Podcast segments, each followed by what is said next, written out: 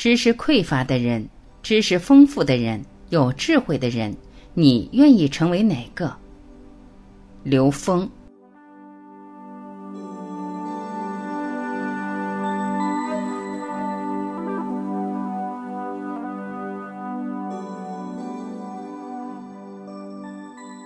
什么是知识？随着人类意识自由度的提升，我们从专注物质转型为专注意识，乃至潜意识和超意识。而在物质和潜意识之间的意识，可以投射出人类的知识。这种知识的建构，实际是高维能量在这个空间投影的像。这个投影一旦形成，它也就有了一个相对固化的能量属性和一个相对固化的能量结构。所以，在这个主流时空里面，大家对知识还是抱着很大的敬畏。知识源于智慧，但是自古以来，知识源于智慧，来源于每个人跟自己内在高维关联的时候的那些灵感和对灵感系统化的组织。或者说，对高维能量下载形成的知识体系，这些知识体系的来源实际是高维智慧。具有高维智慧的人才具有创造力，才具有创造知识和整合知识的能力。真正强悍的主宰物质的人，都是精神十分强大的人。很多人会误以为他们掌握的知识很丰盛，其实这只是一个表象。这里面更重要的是，他们从上往下驾驭知识的能力、驾驭信息的能力，往往比一般人更广泛、更深入。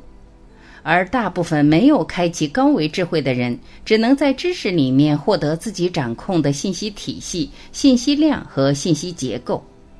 当然，随着他掌握的知识范畴扩大，他驾驭知识的领域会更广。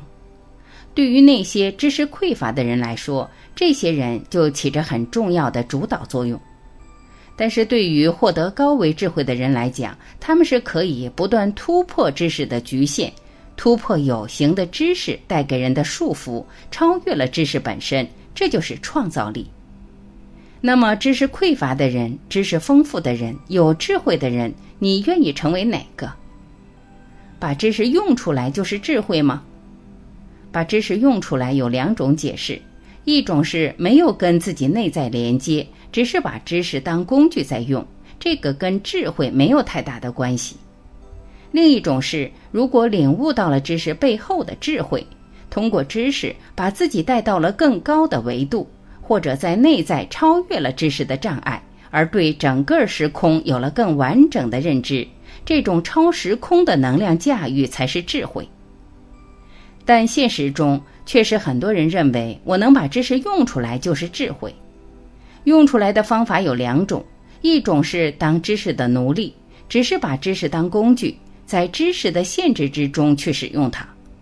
当内在对生命本身意义的领悟有所欠缺，无法通透的领悟时，所带来的不同程度的障碍，会让我们在学习中产生困惑、迷茫，设定错误的学习目标。还有一种是超越了知识，是驾驭知识。不仅如此，还能创造知识，而对知识的创造体现的才是智慧。比如乔布斯，所有人类的发明家、成功的企业家，很多时候他们自己就在创造着知识。知识一老化，内观得智慧。人类的知识发展到今天，每一个知识的呈现两种可能。一个是让我们借知识去领悟背后的智慧，一个是借知识继续在三维空间去创造三维的实相，这叫轮回。见识有时候反而是障碍，内观已经不是靠见识了，内观得到的是智慧。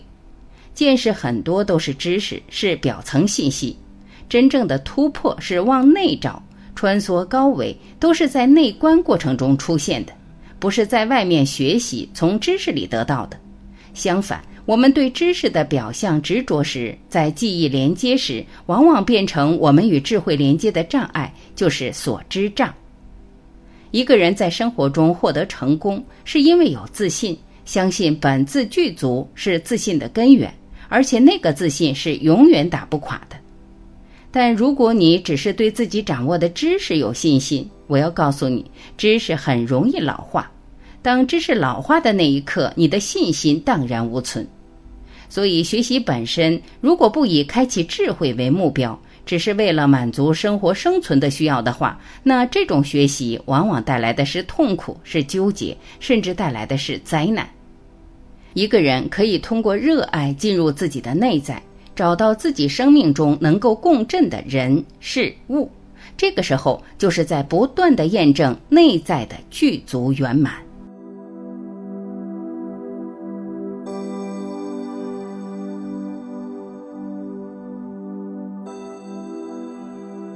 感谢聆听，我是晚琪，再会。